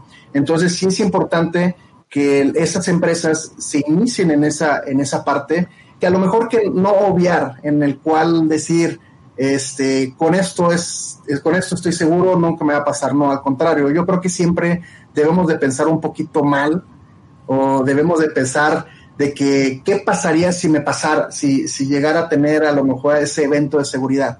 Mejor me prevengo, ¿no? En lugar de poder de eh, contratar a alguien o contratar o llamar al hotline, ¿no? de, incidente de respuesta cuando ya a lo mejor el evento está, está sucediendo. Nos ha pasado con, con muchos clientes y también con, con, con, clientes que son, que son pymes, de que tuvimos una visita, mostramos, mostramos, este, platicamos todo lo que son las, las, las ventajas de la solución, les mostramos lo que pudiera llegar a pasar y sabes que no, ahorita no estoy interesado, no me va a pasar y a los dos, tres meses no saben, ¿sabes qué? Me pasó, ¿ves? Te lo dije. Entonces, lamentablemente... Diciendo sí, lamentablemente, y eso, siempre lo comento, ¿no? Nosotros como, pues, a lo mejor creo yo que es la cultura de la, de la TAM, de Latinoamérica. Hasta que nos pasa algo, actuamos. Entonces, siempre es importante poder pensar un poquito mal, y poder, poder tratar de estar un, un, paso adelante y decir qué pasaría si, ¿no? En lugar de, híjole, y si hubiera, yo soy, yo soy, este, siempre, a mí no me gustan los hubieras, yo prefiero decir, lo hice y me, cuando me llegó o estaba protegido, ¿no? Eh, eh, y en lugar de, en lugar de haber dicho, híjole, si hubiera dicho que sí o si lo hubiera, si hubiera hecho caso. Entonces, ese es un punto, creo yo que es un punto importante que, que no necesariamente tiene que ser una empresa muy grande, puede ser una, una pyme, un, pequeños usuarios, pocos usuarios, en la cual cualquier dispositivo que tenga internet es este puede ser eh, víctima de, a lo mejor de algún de algún ataque, ¿no? Pero además tiene que ver con los modems, incluso con los discos duros, eh, de, cómo se empiezan a hacer este, este tipo de estrategias, desde delimitar los permisos en las computadoras, Em, eh, no empezar a no dar información por teléfono, o sea, es toda una estrategia que no necesariamente tiene que ver con fierros, eh, pero que, por ejemplo, en los celulares, en Android, que no bajen ciertas aplicaciones que eh, tal vez en el manejo de agendas, por ejemplo, las personas que tienen pues contactos de empresarios o esto, lo peor que les podría pasar es que se les vaya la agenda, o, o por ejemplo, gente como yo, que, maneja cosas de redes sociales y pierdes accesos, pierdes contraseñas, el, el perder eh, el acceso a, donde estabas manejando la cuenta de Facebook de otro, de otro cliente es, realmente grave, ¿no? Sí, Son cosas que parecerían muy bobas, pero, pero sí. Sí, es, es cuando, cuando digo, a veces no hay que obviar y hay que pensar un poquito mal. Absolutamente. Iván, eh, nos comentas de Facebook que ahogado el niño, tapamos el pozo, ¿no? Esa, esa ya nos la sabemos. Y tenemos por acá otro comentario de Samuel Zenobio, dice que muchas empresas consideran la seguridad como un requerimiento menor comparado con los requerimientos financieros y operacionales. ¿Cuál es su opinión? Y creo, creo que lo platicamos hace rato, ¿no? ¿Qué pasaría, por ejemplo, si dejaras a un lado la, la seguridad y tu operación se detiene, ¿qué te gusta? Cuando estamos hablando de a lo mejor eh, transacciones, pues solamente quiero pensar transacciones de dinero, ¿no? Este, que tu negocio se detenga una hora, dos horas. ¿Qué es lo que, qué es lo que pasaría? Ahí es cuando se voltean a ver eh, eh, los, la gente del dinero, la gente que toma la decisión, dice, ¿sabes qué? Sí, o sea, sí requiero seguridad. ¿Por qué? Porque si no estoy protegido, cinco horas detenido mi negocio, voy a perder a lo mejor más del doble, triple de lo que a lo mejor me cuesta poder tener blindado mis, mis, este, eh, mis sistemas. ¿no? Entonces ahí, sí, ahí es donde entramos en el tema de, de pues obviamente los financieros buscan, eh, pues un, yo te, te, pago cuatro pesos, pero yo quiero recibir diez, ¿no? Entonces ahí es el, el, el, el speech es, ok, te va a costar cuatro pesos, pero ¿qué pasa si tu negocio se detiene seis horas? No te va a costar cuatro pesos, te va a costar 25 pesos, ¿no? Que es prácticamente lo, lo triple, lo, triple de, lo que te, pudo haber costado poder blindarlo, ¿no? Entonces. Y es un buen análisis a nivel de, de negocio, porque muchas veces eh, hay, hay empresarios que están tan obsesionados con métricas de otro tipo, pero realmente también tienen que saber cuánto perderían por minuto o por hora en, en, en un momento de operar, más ahorita que el comercio electrónico se ha vuelto fundamental, Miguel. Entonces, realmente, eh, si, si ustedes están empezando a migrar a este sistema y llegar a ocurrir esto, pues, o sea, simplemente su promesa de marca y todo lo que están apostando ahorita se derrumbaría por completo. Entonces, sí, claro. ahorita pues prácticamente todo lo que son las compras de, digo, ya anteriormente había, ¿no? Pero pues que antes de que pasara todo este, toda esta situación, pues que ibas a la tienda, este, comprabas tus cositas, o ahora es este el aplicativo en el celular, lo pido, lo pago, ¿no? Este los hot sale de 10 de la noche a la 1 de la mañana, ¿no? cada día, ¿no? O que es el Día de las Madres, ¿no? Y, todas las ventas por Internet tienen el eh, 50% de descuento, ¿no? Realmente la disponibilidad de la información, pues tiene que ser al 200%, ¿y qué pasaría, ¿no? Si, si esa disponibilidad de, de la información no se da por un ataque, ¿no? Claro, hagan el cálculo, o sea, hagan qué pasaría si lo pierden entre semana, en fin de semana, cuánto ganan por minuto, cuánto ganan por hora y así pueden determinar el gran impacto y ahí ustedes mismos van a saber si vale la pena o no invertir en, en proteger eso. Sí, fíjate que ahí, y perdón que, que los interrumpa, pero muchos de los empresarios que conozco que yo considero exitosos por su trayectoria, son muy buenos eh, medidores de riesgo. O sea, son, son como medidores de riesgo andando y saben en qué momento cubrirse y en qué momento no. Pero creo que en donde tal vez estamos fallando y que no les estamos haciendo llegar la información es en darles ese porcentaje, es qué probabilidad tienes de ser atacado. O sea, ah, ahora sí que qué tan fácil es que tú seas la víctima, ¿no? Porque todavía hay mucha gente, y como lo mencionaste al principio de, la emisión, Miguel, dicen, pero es que eso no me va a pasar a mí, eso pasó en una película, ¿no? Eso sale en la tele, pero eso a mí no me va a pasar. ¿Cómo podemos hacer, hacerles sentir esa, eh, realmente la posibilidad que, tienen, la posibilidad real, ¿no? Allí, por ejemplo, una de las, de las cosas es, eh, yo creo que en este caso el, el, usuario debe, debe de conocer esas, esas métricas en las cuales a lo mejor en esas en esos hot sale eh, poder tener un estimado de, cuánto está percibiendo, ¿no? Eh, nosotros como, como compañía, pues obviamente lo que, lo que hacemos es poder, poder dar esa, esa confianza de que, de que los sistemas van a estar, van a estar seguros, que obviamente se pueden hacer, inclusive tenemos, tenemos este, se podrían decir sesiones con, con, los usuarios para poder básicamente aterrizar el modelo de negocio que tienen ellos, que a veces a lo mejor ni el mismo usuario lo conoce al 100%. Es muy común. Es muy, muy común. Entonces tenemos, tenemos sesiones con, con, áreas internas de nosotros en las cuales este, citamos al, usuario, eh, solicitamos que estén dentro de esa sesión las diferentes áreas de negocio para poder conocer y poder aterrizar principalmente cómo, cómo es el manejo desde el inicio hacia el fin y en base a eso poder eh, apoyar en este caso al usuario a poder implementar una estrategia en, diferentes fases. Eso nosotros lo, lo, hacemos también sin costo.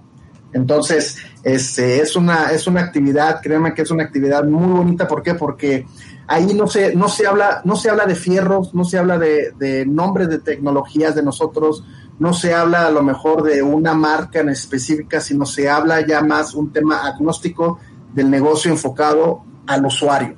Entonces, de esa forma nosotros como compañía este, apoyamos este, y obviamente apoyamos a que se haga una estrategia de ciberseguridad de acuerdo al negocio, en este caso del usuario final. Claro. Tenemos aquí comentarios. acá tengo otras dos preguntas. Eh, bueno, rápidamente. Eh, Iván, en, en LATAM se piensa, si no perdemos dinero, no es necesario. La reputación lamentablemente no les importa mucho, pero es que así es como funcionan los negocios, la medición de riesgos efectivamente. Y los que tú tienes, Alina. Por acá Jorge Ruiz nos dice, ¿qué tanto han tenido como beneficios el usar el Big Data en el área de ciberseguridad en caso de que sí lo apliquen? ¿Qué tanto de qué, perdón? ¿Qué tanto han o sea, si han tenido ustedes beneficios al aplicar Big Data en ciberseguridad? Sí, pero realmente nosotros, nuestra, nuestra nube de inteligencia, eh, utilizamos Big Data, utilizamos inteligencia artificial también para poder, para poder este, determinar los comportamientos de, solamente de los, de los ataques y poder, poder ver obviamente ese comportamiento de cómo se va se va a realizar o cómo o cuál va a ser el, el, pues, la actividad dentro a lo mejor de, de, de un sistema. Esta, esta em, nube, ¿sí?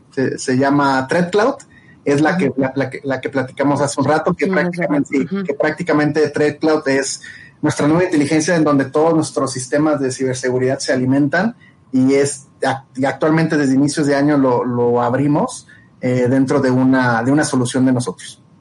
Y un saludo a, Iván, que, es un amigo por ahí que hace mucho ah, qué bien, perfecto.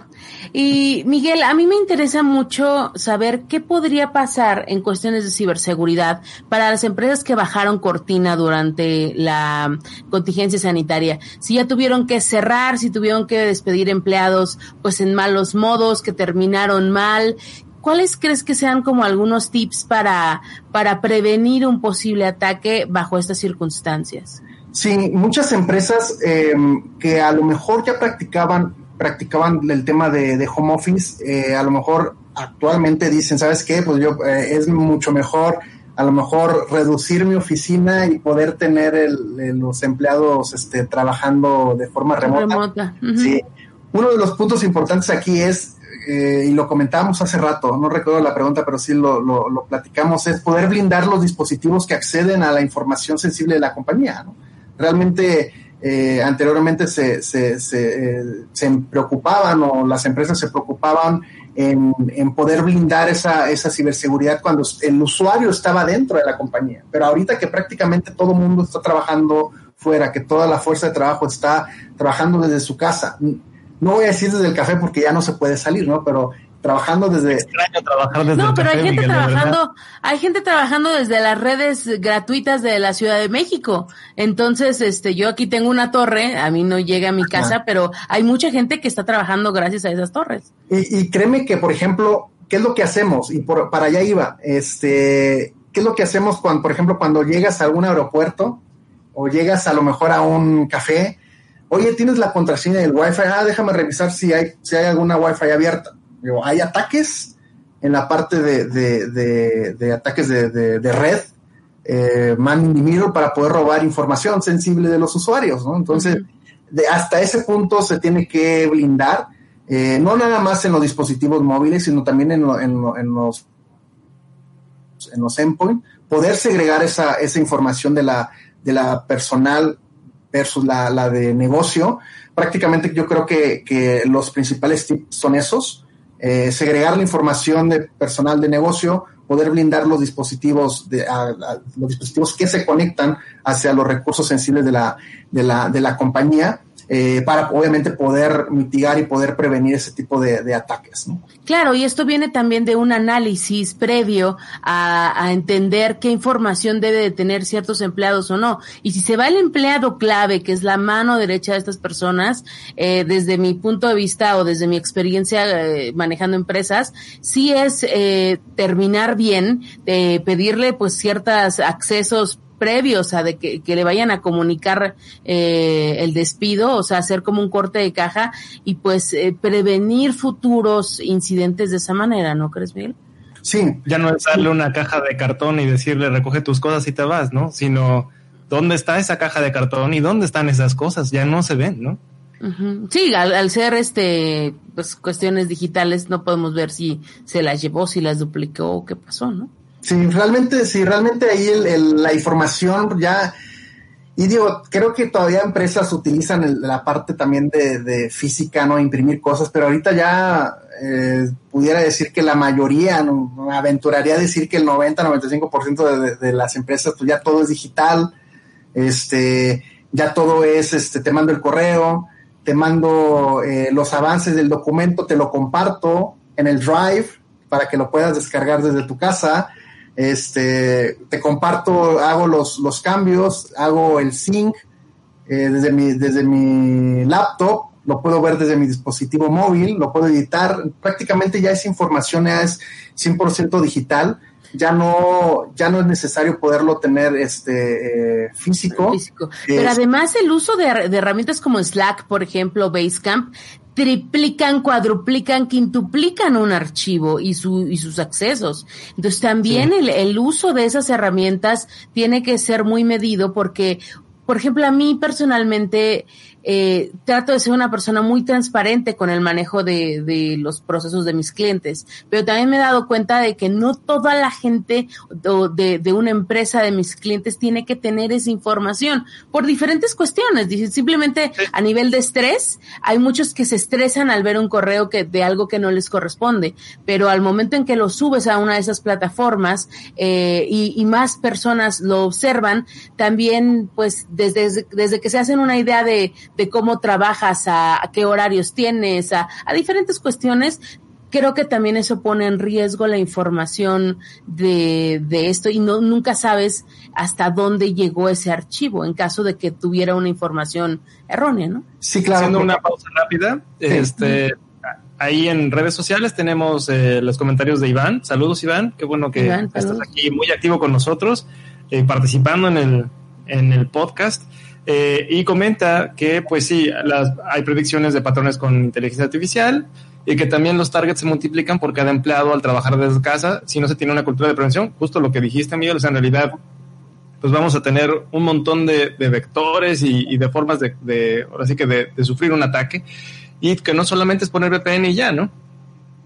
Sí, realmente la VPN te ayuda para poder entablar una, un túnel seguro, ¿no? Pero realmente la información, cómo, cómo viaja. Bueno, por ejemplo, algo que iba a comentar, este, nosotros internamente dentro de la, de la compañía usamos Slack. Para, ahí está, ahí está, usamos, viene claro. Usamos, usamos Slack para, para poder este, eh, comunicarnos. Prácticamente el, el anteriormente eh, usábamos mensajería, eso ya lo dejamos, usamos Slack nosotros internamente y, y lo que hacemos es eh, encriptamos los documentos eh, para que el documento viaje encriptado desde origen. ¿vale? Entonces, al momento que, es un muy buen tip. Uh -huh. Entonces, el, cuando, cuando el documento se encripta, eh, yo lo mando hacia internet, viaja por internet en texto claro, pero el documento está encriptado. ¿no? Entonces, si alguien, o si a lo mejor el mismo usuario eh, pone en el correo, este, Miguel, arroba y le sale otro Miguel con otro con otro dominio y le llega a lo mejor a un Miguel diferente, no lo va a poder abrir porque no es el destinatario, ¿no? Entonces, es súper común, por ejemplo, con las facturas. O sea, que le mandas la factura a una persona que no es y se entera cuánto. Uy, ese es un problema. Sí, ahora, yo, sí. yo, pensé que su Slack iba a estar como en estenografía o alguna cosa así. Sí, no, ah, y hay un también ahí que nosotros ayudamos a, nuestros clientes para la parte, por ejemplo, de la inscripción de los documentos, es el tema de la clasificación de la información, que es un punto también importante, ¿no? Entonces, el, el, documento, aparte de que va encriptado desde origen, desde origen puedes uh, clasificar el documento dependiendo este si es eh, confidencial, público, etcétera, tú puedes eh, habilitar eso y en base a esas clasificaciones son los permisos que, que, este, que el documento va a tener, que lo pueda imprimir, que lo pueda editar, que solamente lo pueda visualizar. Entonces, eso es, eso es, un, eso es una, una práctica muy, muy eh, común y se las paso ahí como, como recomendación, este, que es algo que nosotros, nosotros hacemos, con una solución de checkpoint, por cierto. Claro. Muy bien, encripten, encripten, vamos, vamos a encriptar. Sí. Saludos desde las redes, saludo a Osomagli y Chicahualis, la fuerza del mono, este programador, por cierto. Eh, saludos, bueno, ahora sí que todos los que nos están viendo, pásenle. Antonio Torres también manda saludos desde la Perla Tapatía.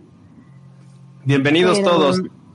Pero eh, bueno, y, y, y, solo quiero hacer como una pregunta porque yo siempre hago ese tipo de preguntas y no me voy a quedar con ella, pero a ver, ¿te ha pasado, Miguel, en estos últimos meses a partir de lo del coronavirus que alguna persona falleció y no dejó accesos, no dejó algo o que, o que simplemente este acontecimiento haya dañado las operaciones de una empresa?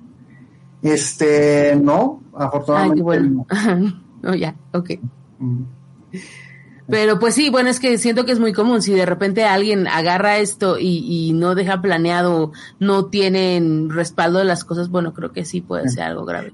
Pero lo que te puedo decir de, esa parte como prevención, saniticé mi apartamento hace un par de días. Entonces, este, no, no es de que esté infectado ni nada, pero digo, me, pareció, me pareció un buen servicio. Entonces vinieron cuatro tipos así como la película de T, ¿no? Pero pues luego dicen que está peor si entran a sanitizar y no está, si están infectados los que sanitizan, ya ni sé. Pues se, le toma, se le tomaron la temperatura y todo eso, pero estuvo muy, se podría decir hasta divertido no ver, fue, fue como una, fue como un este Pagaste por la experiencia. Pagué por la experiencia de sentirme como cuando, cuando estaban llevando a ET este, dentro de los no sé si se acuerdan de esa, de esa parte. Sí sí sí sí, pero pero es con líquidos es con agua o cómo sanitizan es es es un como un sí es un líquido que lo vaporizan y se supone que es orgánico ¿no? entonces que eso lo que hace es este te sanitiza prácticamente todo todo el apartamento no digo fue algo como prevención digo, me, me pareció este buen buen servicio y y realmente pues sí, vinieron y tomé fotos, videos, se los compartí a mis amigos y fue, fue broma porque pues, realmente sí se, se, veía muy así de película, ¿no? Pero pues fíjate, ese va a ser el segundo eh, mejor negocio más redituable ahorita, ¿no? Sí, claro. Todas las empresas que necesitan ese servicio para poder volver a trabajar, eh, pues va a ser algo como muy necesario. Posiblemente se nos caiga la hipocresía por ahí dentro de unos mesecitos, porque como me decía una amiga, después de que pasó lo del, del H1N1, pues volvimos a ser los mismos y por eso estamos otra vez aquí. Sí, va a llevar su tiempo. Tenemos más eh, saludos por allá en redes sociales. Y, Iván comenta algo. Eh, si eso pasa está muy mal, debe tener nivel de, escalation con respecto al control de acceso. Siempre debe existir un breaking last resource. Eh, no me acuerdo en qué tema estábamos. creo que ya, lo pasamos, ¿verdad? Pero, pero bueno, ahí está la lectura. Ya, ya pagamos el, el comentario. Sí. Pues Miguel, no sé si quieras invitar a la gente a suscribirse al newsletter que tienen, a estar, eh, bueno, en constante revisión de los cursos que tienen y pues bueno, a, reforzar estos puntos que, que, bien nos mandaste de, de la estrategia, porque pues así lo vendimos y no van a decir que, que de qué se trata. Sí, sí, bueno, los invito prácticamente a que, a que puedan, puedan acceder a, uno a los, a los cursos, ¿no? Este, y bueno, principalmente tomar en cuenta, tomar en cuenta el, la parte de que nunca te va a pasar algo a nivel, a nivel de, seguridad, ¿no? Siempre hay que estar atentos, hay, como les decía hace rato, a lo mejor a veces hay que pensar, hay que, hay que pensar un poquito mal, ¿no? Este, pensar como malo a lo mejor, este, la importancia del, de la información que, que, está en nuestros dispositivos, siempre creo yo que es importante poder segregarla de lo, del, de la información personal versus la información de negocio. Eh, poder obviamente contar con, tecnologías que, realmente ya un antivirus ya no te es suficiente, ya un firewall ya no te es suficiente, ya una VPN ya no, ya no te es suficiente.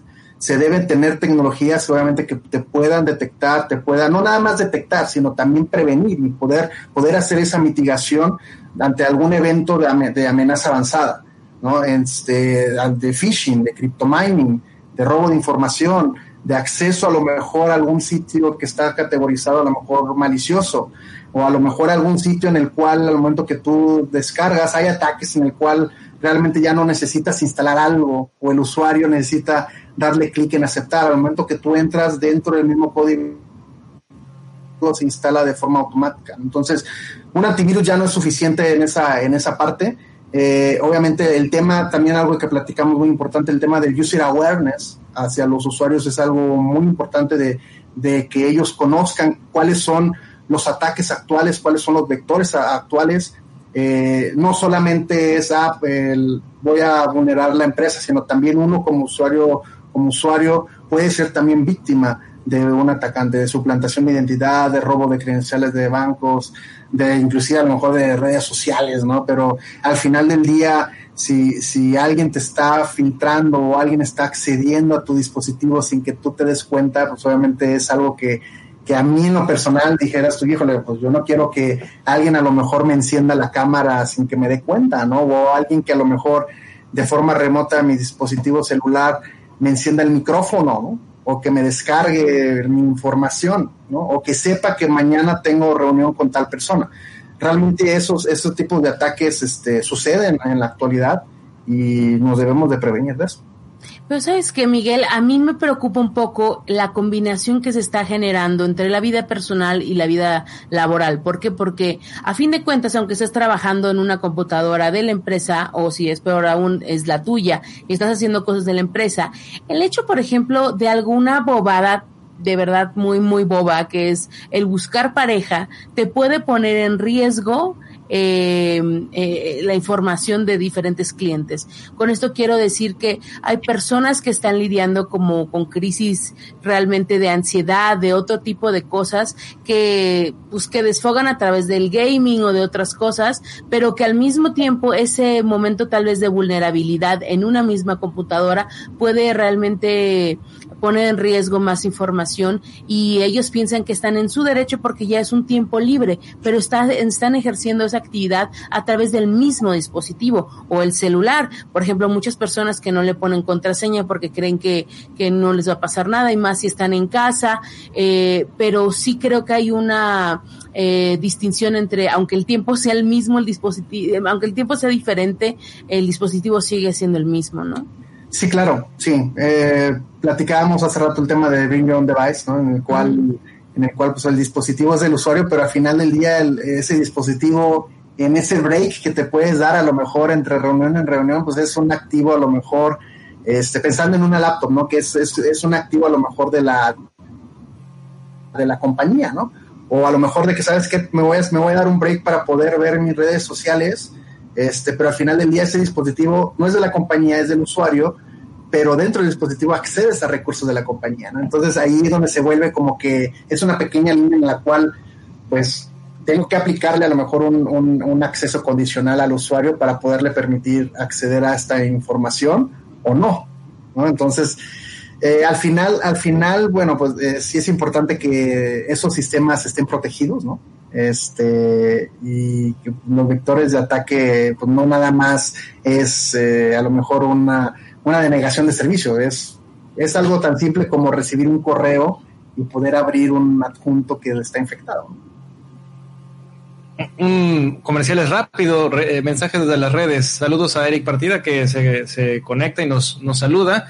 También desde Periscope, Osomantli Chicahualis nos dice, casi siempre el eslabón más débil en, seguridad informática son los usuarios y seguido del descuido de muchos desarrolladores sin buenas prácticas de seguridad, que por ahí tenemos pendiente hacer un especial acerca de cuáles son las mejores prácticas de desarrollo orientadas hacia la seguridad y eh, lo tenemos pendiente también eh, como invitado. Entonces, eh, nos prepararemos para poder hacer ese especialito. Y este, bueno, pero terminemos con, los puntos. Regreso con ustedes en, en, el cierre de los puntos de seguridad.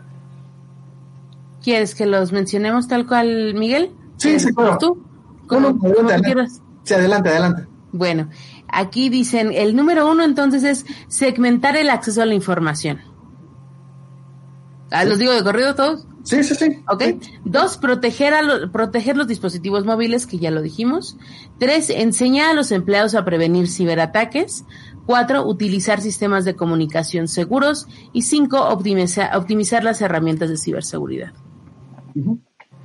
Realmente ahí eh, va mucho el tema de, poder, poder asegurar los, los dispositivos, user awareness, utilizar obviamente, eh, no, no confiarnos nada más en, en, de, ah, tengo mi antivirus y ya con eso estoy seguro, ¿no? Eso no, ya no es suficiente en este momento, ¿no?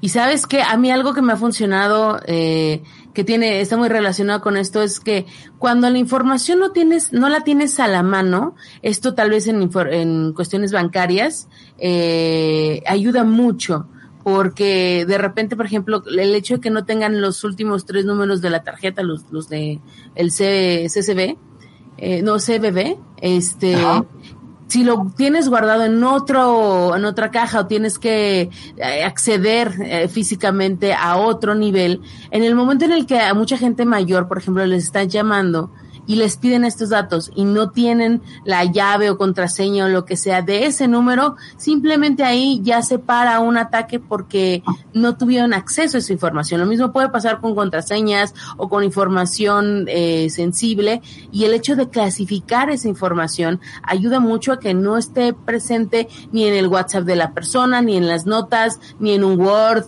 O sea, toda esa clasificación ayuda mucho separándola y, y pidiendo un acceso acceso a una llave o algo diferente y así también, eh, a pesar de que estemos borrachos, dormidos, lo que sea, no vamos a, vamos a parar esa, ese tipo de situaciones. Me ha pasado. Trabajando con periodistas es muy común. déjalo lejos para que no, no te pases, ¿no? Exacto. Pues también, por ejemplo, muchas, muchas personas utilizan una contraseña para todo, ¿no? Eh, te, Ay, no. Te, la roban y ya accedieron a prácticamente todo, ¿no? Ese también es un, un buen tip, ¿no? Utilizar, una, utilizar contraseñas complejas, ¿no? Y no utilizar solamente una para todos tus sistemas. Pues sí. Exactamente. Miguel, oye, pues este, qué plática tan interesante. Eh, la verdad te agradezco mucho tu tiempo. Eh, ya, ya, ya, nos colgamos, pasamos un ratito, pero la verdad es que las preguntas estaban muy padres, tu plática está muy amena y eh, la gente que se conectó en redes sociales, este, muchas gracias por estar, pues ahora sí compartiendo con nosotros y participando. Pues hicieron el programa muy rico. Eh, bueno, de, nuevo te agradezco que, hayas participado con nosotros y pues esperemos eh, poder contar contigo eh, ahora sí que en, eventos futuros y, ver cómo evoluciona todo esto de el cibertrabajo y, y bueno, la distancia y de todos los dispositivos y estos cambios digitales que se están dando. Sí, claro. Pues muchísimas gracias también. Nuevamente les agradezco la invitación. Este, y será un honor eh, nuevamente poder poder estar nuevamente con, con, ustedes y cuídense mucho, manténganse ahí a, salvo con Susana. Ya cambiamos una vida, Miguel. Aquí está Pau Corona. ya valió la pena la hora y media que tengo sin comer. Ahí diciendo Pau Corona que ya va a cambiar sus contraseñas. Hija, bájate el One Password. Con ese, sé que cuesta 75 pesos al mes, pero vale la pena. Ya, ya cambiamos una vida, ya puedo morir. Una vida. Muchas gracias. ¿Puede comentarnos cuáles son las redes sociales, señora Irán?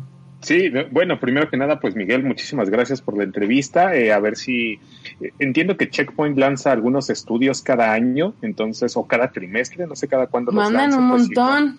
Ajá, pues igual y puedes acompañarnos a platicarnos acerca de pues todo lo que se encuentra, ¿no? Tanto en México, Latinoamérica o cualquier información, incluso también en algunos em, pues nueva tecnología o, nuevos servicios que tengan. De hecho, ellos fueron los primeros, y corrígeme si me equivoco, Miguel, en detectar una de las vulnerabilidades de Zoom, ¿no? De, de, seguridad, ¿no? Sí, correcto. Y no nada más, no nada más de Zoom, sino también. también bueno, o sea, recientemente. Recientemente, sino también de, en Android, muchísimas, muchas eh, eh, vulnerabilidades. De hecho, ahí les compartí un sitio que es research.checkpoint.com. Ahí se publican prácticamente toda, toda eh, la información que se va descubriendo de nuevos ataques, nuevas vulnerabilidades. Hay inclusive todos los ataques que vamos descubriendo, ahí se, se explica cómo funciona, se hace ingeniería inversa para poder poder explicar cómo es el comportamiento de ese, de ese ataque. Eh, eh, se publican día con día mucha información en ese, en ese blog. Ya pusimos tu mail, Miguel, pero, pero este, el, el mail, de, eh, digo, el Twitter de Checkpoint es Checkpoint SW, ¿verdad? Sí, correcto. Ah, sí, sí, justo eso es lo que, lo que te iba a comentar. Este, tenemos, ahora sí que participación en las redes, Eric Eric Partida nos dice totalmente de acuerdo en que ya un antivirus es solo una parte de todos los elementos necesarios. Nosotros estamos regresando a las pláticas típicas sobre ingeniería social a los usuarios y en robustecer al final con eh, su software con su software libre más la parte comercial. Shortwall haciendo NAT, a BM de Checkpoint, más herramienta anti-malware, más antivirus. Y pues formar a lo que practicábamos ayer a, a un CISO con su línea de reporte directa de dirección general igual a SEO y no al CEO. Eh, buen programa, nos felicita. Y eh, y Chico Wallis nos dice, gracias a todos, pongan el, el Twitter, bueno, el Twitter, me imagino, de Checo para seguirlo. Entonces, por eso la duda de, Alina, ¿no? No, el Twitter, el Twister lastima a la asiática y a, mi edad ya no se puede. la asiática. y pues bueno, además recuerden por ultimísimo que yo creo que el saber de ciberseguridad hoy en día, o sea, hoy 28 de mayo, puede que les ayude a conseguir trabajo, ¿eh? Porque si ustedes también ya saben eh, eh, eh, manejar ese tipo de trabajo remoto y de hacerlo seguro, sin duda puede ser un factor entre que los contraten o no. no importa la industria, sino simplemente van a estar cuidando los activos de cualquier empresa con la que ustedes están trabajando. Así que, no sé, piénselo. Piénselo, muy bien. Nuestras redes sociales, señor Irán. Perfecto, pues nos, nos, pueden encontrar en Facebook como Creadores Digitales, en Twitter como Creadores Digita, YouTube también como Creadores Digitales y estamos en las plataformas de podcast en Google Podcast, Spotify, en iTunes y iVoox. Exactamente. Y pues acá están nuestros twitters personales. Nos pueden seguir en Spotify, en iBox, en Google eh, Podcast, en Apple Podcast y en YouTube también para que eh, puedan estar al pendiente. Y ahora que ya estamos haciendo la transmisión directamente en YouTube, pueden ponerle campanita para que no se pierdan ninguno de los episodios, ni podcast, ni entrevistas, entrevistas, perdón. Y si tienen a alguna persona que sea interesante, que tenga un tema y que pueda aportar algo al podcast, adelante. Ya saben que nuestro correo es loscreadoresdigitales arroba gmail.com o eh, creadores arroba creadoresdigitales.com en cualquiera de los dos estamos a sus órdenes. Alina, muchas gracias. Miguel, muchas gracias. muchas gracias. Muchas gracias a todos. Gracias. Hasta la próxima, creadores. We are anonymous. We are legion. We do not forgive.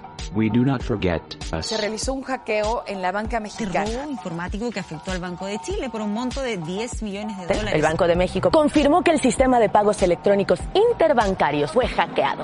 Este es el podcast de Creadores Digitales. Las noticias que importan de tecnología y seguridad de la información.